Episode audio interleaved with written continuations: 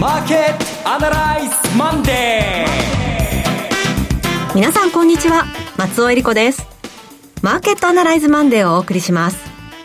パーソナリティは金融ストラテジストの岡崎亮介さん。岡崎亮介です。今週もよろしくお願いします。そして株式アナリストの鈴木和之さんです。おはようございます。鈴木和之です。今日もどうぞよろしくお願いいたします。この番組はテレビ放送局の BS12-12 で土曜日の朝6時から放送中のマーケットアナライズコネクトのラジオ版です。海外マーケット、東京株式市場の最新情報、具体的な投資戦略など耳寄り情報満載でお届けしてまいります。さあ、7月24日、今週は中央銀行ウィーク、ねはい、そうですね。はい。あの、えー、っと、今回は日本銀行にやっぱり注目が集まると思います。はい。集まると思うんですが、株式市場的にはね、あんま関係ないように思うんですけどね。今週に関してまあ遠い未来を考えたら大事な会合なんですけども、はい、今週に関して言うとあんま関係ないように思いますね。後ほどまた。となりますと、まあ、今日もね400円近く上昇してますけれどもこれはどういった背景からなんでしょうか？先週400円高と400円安を繰り返して、はい、今週も週明け400円高っていう、はい、もうこの辺りもう本当に一方通行的になっちゃってますね。ええ。ー今週どうなっていくのか、はい、これは今あの乗り換え期間中というやつだと思います。乗り換え期間はい、電車で言うと、はい。えー、ちょっとちょっとこのつつながり、えー、線路路線を変えるな何々線に乗り換えるときに、ええ、ちょっとなかなか来ないなとアクセス悪かったなという状態だと思います、はい、この後じっくり伺っていきましょう、はい、それでは今日も番組を進めていきましょう。この番組は株365の豊トラスティ証券の提供でお送りします。今週のストラテジーこのコーナーでは今週の展望についてお話しいただきます。というわけで今週のストラテジーは、はい、まあ400円高してさあそれいけという気分なのかもしれませんが、えー、買ってもあんまり上がんないと思います。あ、それも今のタイミングだからということ？そうなんですよ。今の、要するに今日の月曜日の寄り付きがやっぱり高すぎるなというのが一つと、はい、で先週やっぱり安値が3万2千円割れるかもぐらい、ぐらいのところ見てますし、まあ、3万2千円台で3万3700円のところも2回か3回叩いてちょっと無理だったりしてるんで、なんとなくみ、みんな日経平均に関して関して言うと、レンジ感持ってるんですよ。えですので、今週の1週間戦略で言うと、まあ、ちょっと様子を見るか、下がってから買いましょうと。うんえー、3万2千円の前半のとこですね、ええー、その辺のところで買うのはいいですけども、追いかけて買う必要はないでしょう。まだそんなに動いてませんよというのが私の結論です。はい、ただその一方で、えー、ナスダックとかダウとか、こちらの方はより元気になってきましたねと。別に特に大きなニュースがあったわけじゃないんですけれども、まあ、銀行の決算とか、それからテスラの決算とか、テスラの決算の後の値動きは随分荒っぽかったんですが、あれは先週の21日がアメリカの S q だったので、うん、テスラっていうのはもうオプションの塊みたいなマーケットができちゃってますので、はい、それで振らされたという感じだと思います。あの、GI としてはアメリカの大きな企業の決算を見る限り、悪くはなっていませんし、いいところも見つかってきましたし、えー、持ってて大丈夫だ。少なくとも慌てて売らなくてもいいだろうと。これが多分、おそらく人々の、まあ、コンセンサスだと思います。で、その一方で、ボラテリティを見ると13%内で、大体定位で安定してますから、いわゆるゴルディロックス相場が、えー、また続く、今週もと。で、今週もというかもう、えー、来週の月曜日で7月が終わっちゃうんですけども、8月になったら8月のまた雇用統計、8月の消費者物価指数を見て動き出すんですけれども、おそらく今しばらくはこのゴールディロック相場、えー、低いボラテリティの中でのじりじり上がっていく展開ですね。これがアメリカは続くと思います。で一方、日本の方はですね、あの、トランジットタイムだと、乗り換えの時間だと言ったのは、確かに外国人は買いましたと。はい、買ったというか日本に株式投資用のファンド投資用のお金を10兆円ぐらい放り込んだと思います。ええ、放り込んだんですが、これはまだ完全に現物にはなってないという、そういう分析結果ですね、私としては。あの、とりあえず、日本株がいいんだということで買うときっていうのは大体先物を買うんですね。はい、先物っていうのは色がついてませんから、日本株というので日経平均を買う。日本株っていうのでトピックスを買うんですけども、でもトピックスじゃなくて、いい株を、いい企業を見つけて株式投資をしたい。あるいは、まあ、ファンド投資、例えばこれから未上場の会社に投資する、あるいは不動産投資、いろんなものに日本投資があるんですが、えとにかく株式に関して言うとですね、まあ、えっと、大元で言うと、まず円を買う。円を買うと同時にドルを売るという作業もありますけども、とりあえず円を買う。あるいは円を用を立てる。で、株で言うと、とりあえず、えー、大きなパッケージで、大きな残高として日本株のポジションを持ちたいので、先物を買うと。ここまでは明らかに見えたんですが、いつまでも先物ではないはずなんですよ。で、本物の、え企業名を、あつく、あの、えー、決めて、で、そこに投資していくんですが、それはまだね、完全に終わってはいないような気がします。まあ、それゆえに、はい、それゆえに、え、どうすんの？もう買わないの？買うの？買わないの？っていうので400円だか400円安繰り返してると。先物の状態なんで触れちゃうんですよ、どうしても。えー、これが、現物の、例えばトヨタを買うぞ、ソニーを買うぞ、リクルートを買うぞ、エーザイを買うぞ、何を買うぞってこに入っていくと、これ相場は安定して、安定して、ボラティリティが下がってじりじり上がっていくんですけども、うん、まだ完全に現物に、あの、移し替えっていないんですよね。簡単に言うと、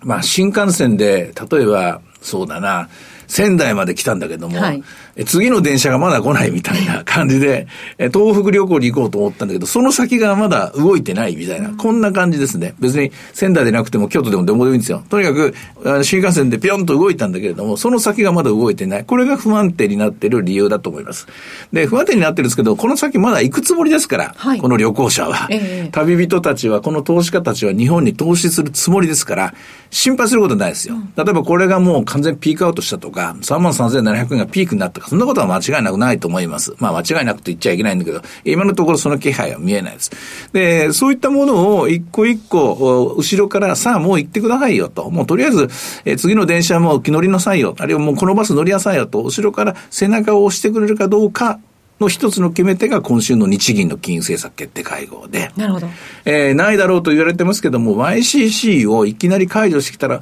やっぱり日本銀行というのはちょっと違うんじゃないのかと。うん、えー、我々が信じている FRB とは違うやり方なんじゃないのか。というような懸念が生じたり、あるいは日本は日本独自で、まあ、YCC をやってみたり、株の ETF を買ってみたり、いろんなことしたんで、えこれからいろんなハードルがあるのだな、そんな日本はちょっと心配だなと思って、えー、またまたこれ、じゃあもう、帰ろうかって新幹線乗って帰るかもしれませんから、その心配もあるわけですよ。それを見極めなきゃいけないので、あの、金曜日まで、ちょっとなんかどうもイライラする。で、なおかつ、YCC が何もなくても、その後、同時に発表される展望レポートで、ええ。えー、っとですね、展望レポートの一番肝心なところは、消費者物価指数の2023年度見通し、はい、24年度見通し、25年度見通しが出るんですね。はいで、えー、日本銀行というのは、インフレ目標2%と置いてるんですよ。はい、今のところ、この23年、24年、25年でいうと、24年度の見通しで初めて2%、2.0という数字が中央値で出てるんですね。はい、2.0ということは、これ一応目標値なので、はいこれを超えない限りはね、アメリカみたいに2%目標だったのが3になって4になって5になって慌てて利上げするっていうことにならないはずなんですよ。目標値が2%金棒のところで、で、止まってるなら慌てることはないんです。だけど、展望レポートで、この、F、あの、BOJ の日銀の見通しが、例えば2.2になった、2.3になったとかになってくると、これは、やはり、えー、YCC も解除して、で、ゼレ、マイナス金利も解除して、利上げの形が作られていくんだなと。少なくとも債券市場はそれを織り込み始めます。で、織り込んでくると、え、これは株式市場あるいは世界のインベスター、投資家からすると、またやんのかと。もう何だけ失敗してんのに。早々請求に利上げをしたら日本なんていう国は、せっかくのインフレ気分が消えてしまって、またデフレに戻るのにバカだなと思われちゃうわけですよ。でこれなんとかやりたくない。あの、やりたくないのが日銀で、投資家目線で動いてるのが上田さんだと思います。じゃあなんで日本のマーケットこんな風に動くかっていうと、これは日本の債券市場をやっぱり銀行が動かし動かしてるからです。銀行は利上げしてほしいんですよ。はい。でも利上げしたら自分たちで自分で自分の首を絞めるのも知ってるんですよ。短期金利が上がってしまってコストが上がっちゃいますから。あの、銀行は、えー、短期金利は上げてほしくないんですよね。マイナス金利、でもマイナス金利は解除してほしいんですよ。うん、マイナス金利はえペナルティーですから、お金取られちゃいますから、はい、マイナス金利を解除するところで止めてほしいんですよ。で、止めた状態で5年から10年の金利が上がってほしいわけですよ。それこそ YCC は解除してほしいんです。そうすると利材が上がりますからね。ええで、そんな自分たちの都合のようにいいように動く、動くわけないだろうと言うんだけども、しかし、俺たちにとって本当に不幸な世の中っていうのは、2016年からもう7年続いてるんだと。マイナス金利の導入からですね。で、俺たちは死活問題なんだと。7年間本当、えー、本当死ぬ思いで生きてきたんだぞと。ちょっとぐらい返して、お金返してくれよという言い分もわかると。わ、かるんだけれども、えー、そのつばぜり合いと言いますか、どうやってこれを均衡点に持っていくのか。まあ、持っていくためには、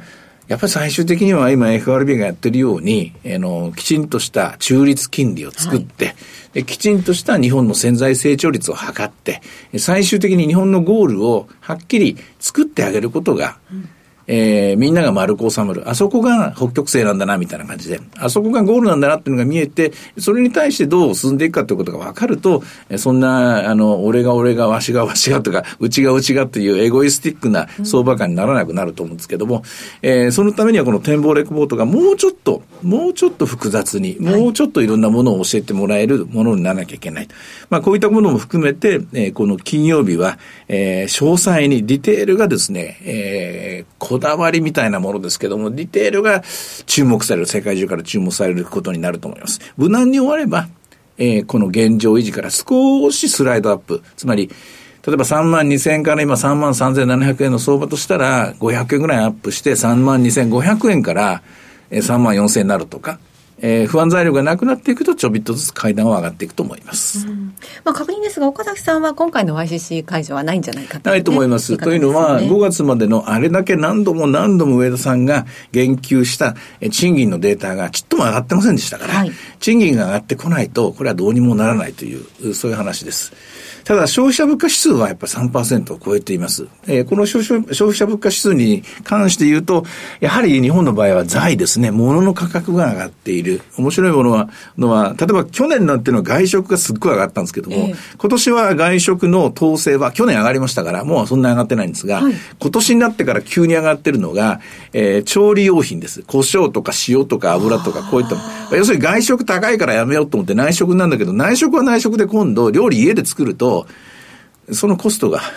上がってくる。要するに、あの、物がよく売れちゃうから、ボトルネックが起きてきちゃうんですよ。で、そういういたちごっこがやっぱり起きてます。で、ただ、アメリカと違って日本が、まだ物価に関して、もう、半年一年余裕持って見れるのは、はい、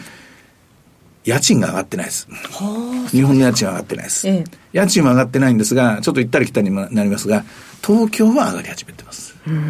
地方の家賃は上がってないです。これがアメリカと日本のあの違いであって、2年目を迎えた時、2年目の場合でもアメリカの場合は家賃がどんどん上がりましたから、スティッキなものが上がってたんですけども、まだ日本はこの家賃が上がり始めているようには見えないですね。まあ、その結果、上がっても、えー、目標2%前後のところ、まあ、せいぜい3%とか、ここで止まってる。逆に言うと、この家賃が上がり出すと、日本は、これはもう急がなきゃいけない。利上げに入らなきゃいけないということになると思います。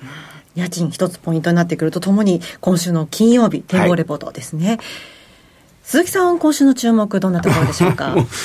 決算発表ですよね。もう毎度毎度一年中そんなことばっかり言ってますが、あの、今週、いよいよ3月決算企業が、あの、最初のピークを早くも迎えるということになります。えー、水曜日にアドバンテスト、はい、で、木曜日に新越科学、えキャノン決算発表があります。で、金曜日に日立、デンソー、ファナックあたりが早くも決算発表しますんで、このあたりが大変注目されそうですね。新越科学がポイントでしょうね。ポイントですね。新越科学の決算が実はアメリカ経済を一番よく表しているので。ほう。新越科学含め。はい、注目してください。はい。さあ、では今日の株三六五の動き見てみましょう。今日は、えー、寄り付き630円で、その後798円まで、現在796円。あいや上に来たそうですね。あの、まあ、ここ乗らなくていいよと私は言ったんですけれども、はい、しかし気分的にはやっぱり、先週の高値というか、先週、瞬間的に3万3000タッチしたのでね、今週もトライしてそうな感じですね。逆に今日の安値は3万2552円。なかなか安いところで買わし、買わ、買わせてもらえないのかなというような感じです。難しいな。今週はそういう意味ではトレーディングは。はい。そしてドル円ですけれども、11時半で141円38銭から39銭というところなんですがこれも YCC がないという、為替市場はあっさりとそちらの方向に賭けてますね。ややこう、敏感になってるのかなと思いますが、今週の動きはいかがでしょうね。あの、日本が金融政策変更なしでアメリカが利上げをするとっていうのであれば、やっぱりもう一度145円を伺うような気配になるのでしょう。だけど、145円を伺う気配になると、あの、円安は、過度の円安は困りますので、はい、え財務省の方は介入するぞというポーズを見せるでしょうし、それと日本日本銀行の一部漏れてくる声は、やっぱり YCC 解除かなみたいなですね、うん、そういう牽制も来ると思います。まあ、為替っていうのはね、動かないでいてくれるのが、えー、当局にとっては一番いいことなんですけども、動くなと言われても、交差点の人はね、人々はこれ交差点渡ろうとしてますからね。そね そのままそこにじっとしてなさいというわけにはいきません。今週も為替について言うと神経質な動きが続くと思います。はい。いろいろ展望していただきました。BS1212 で各週土曜日朝6時から放送しています。マーケットアナライズコネクトもぜひご覧ください。また、Facebook でも随時分析レポートします。以上、今週のストラテジーでした。ではここでお知らせです。株365の豊かトラスティー証券から岡崎良介さんがご登壇される YouTube から飛び出しての無料の少人数制セミナーをご案内します。まずは8月5日土曜日、宇都宮で開催。岡崎良介の投資戦略セミナー in 宇都宮です。12時半会場、午後1時開演です。講師はこの番組でおなじみ岡崎良介さん。進行は大橋弘子さんです。お二人によるクリック株365を活用した投資戦略や岡崎さんの今後のマーケットを徹底分析2023年の投資戦略 Q&A も合わせておよそ2時間半たっぷりとわかりやすくお話しします。また今回セミナー終了後にはコーヒーを飲みながら楽屋でザキオカヒロコと直接お話しできる特別企画、楽屋アフタートークを予定しています。入場無料です。定員は50名です。応募多数の場合は抽選となります。なお、今回のセミナー受講も、これまで豊かトラスティ証券のセミナーに参加されたことがない方を優先させていただきます。そして、北関東の皆様も優先的にご案内いたします。会場は、宇都宮駅西口徒歩4分、TKP 宇都宮カンファレンスセンター、カンファレンスルーム B です。そしてもう一つセミナーのご紹介です。9月9日土曜日、金沢で開催。岡崎良介、エミン・ユルマズの投資戦略セミナー in 金沢です。11時半会場、12時開演です。講師はこちらも岡崎良介さん。そして、エコノミストでグローバルストラテジストのエミン・ユルマズさん。進行は大橋弘子さんです。プログラムは、エミン・ユルマズさん、大橋弘子さんお二人による年後半の世界経済と金原油相場展望、Q&A もあります。そして、岡崎さんのマーケット徹底分析、2023年の投資戦略 Q&A となっています。入場無料です。定員は80名です。応募多数の場合は抽選となります。なお、今回のセミナー受講は、北陸地方の皆様を優先的にご案内させていただきます。北陸地方の皆さん、ふるってご応募ください。会場は、金沢駅徒歩5分、TKP ガーデンシティプレミアム金沢駅西口ホール 2B です。宇都宮、金沢のセミナーとも、お申し込みお問い合わせは、豊かトラスティ証券お客様サポートデスク、フリーコール0120-365-281、0120-365-281までお願いします。受付時間は土日祝日を除く午前9時から午後7時までです。締め切りは宇都宮が8月3日木曜日の正午、そして金沢が9月7日木曜日の正午となっています。応募状況によっては締め切りを前倒しする場合がございます。貴重な機会です。北関東、そして北陸地方にお住まいの皆さん、ぜひ振るってご応募ください。さあ、岡崎さん、8月、9月とセミナー続きますね。この間初めてこの楽屋トークっていうのやったんですけども、はい、10人ぐらいの方に集まってもらって、もっと面白い砕けたリラックスした話ができるかなと思ったんですが、意外とその前の時間でもうエネルギー使い果たしてなんか 巣に戻ってしまして、はい、俺って真面目だなってぐらいすごい真面目な話をしました、ね、実は巣の岡崎は真面目な人間だったですね。今回ね、宇都宮の方ではその楽屋アフタートークありますので、はいはい、どんな岡崎さんが見られるんでしょうか。極めて普通の真面目な、真面目なおっさんでしたよ。真面目なことばっかり言ってました。宇都宮の方は締め切りが8月3日木曜日ですのでね、えー、どうぞ間もなくです。お急ぎください。以上、株365の豊かトラスティーション系からセミナーの情報でした。なお、ご案内したセミナーでは、紹介する商品などの勧誘を行うことがあります。あらかじめご了承ください。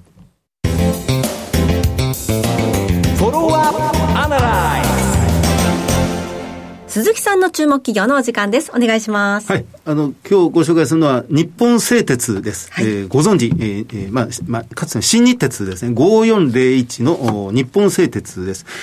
もうあの、言わずと知れた、その日本ナンバーワン、まあ世界ナンバーワンと言ってもいい鉄鋼メーカーですが、えっと、まだ割安です。え PBR で言うと0.67倍、え0.7倍弱というところですね。はい、ただ、5月に発表した前期の決算、2023年3月期では、売上が17%増えて、まあ事業利益、本業部分の事業利益はマイナスの2%だったんですけど、もっともっと、あの、まあ、本業中の本業、いわゆるコアの事業利益は過去最高益を更新したという会社でありますね。その市場最高利益を更新している日本製鉄が PBR で0.6倍台というところが、やっぱりまだまだ割安だなという感じです。配当利回りで5%、5.05%です。えっと、前期が、えっと、一株180円の年間配当で、これが過去最高でした。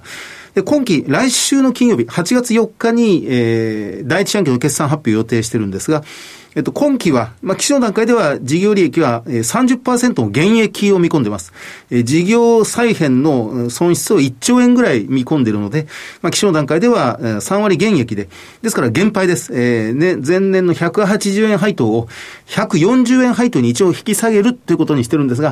まあ、しかし事業環境、ここまでのところは今のところ大変好調ですので、うん、第一四半期からかなり良好な決算出していくんじゃないかなと思います。今、あの、注目されるのは、あの、この今、3か年の、まあ、中期計画を行っていて、今1年が経過したところなんですが、この将来的に、その、市況に頼らない経営、それから数量に頼らない経営を目指していると。市況と数量だけこそが、この、まあ、鉄鋼業界の鍵と見られてたんですが、どちらにも頼らない。まあ、いわゆる、その、付加価値の高い、えー、まあ、配点と言われるような、非常にこの、えー、あの、高張力鋼板を開発している。それから今、注目されているのが、電磁鋼板ですね。うん、あの、EV の電気自動車の航続距離を伸ばすっていう時に、まあ、トヨタは、その全固体電池を投入して、航続距離を1回の充電で 1000km 走らせると言ってるんですが、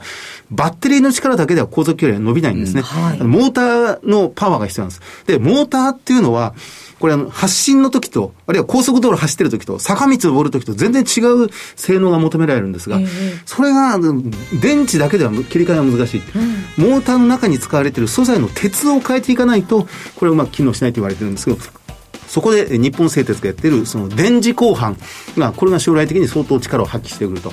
EV の世界では電磁鋼板が伸びていくということになりそうですね。うん、なるほど。その市況と数量に頼らない経営、どんなふうになっていくのか楽しみな会社です。日本製鉄でした。すごい、ねすごい。うんさて、マーケットアナライズマンデーはそろそろお別れの時間です。ここまでのお話は、岡崎洋介と鈴木和之と松尾恵里子でお送りしました。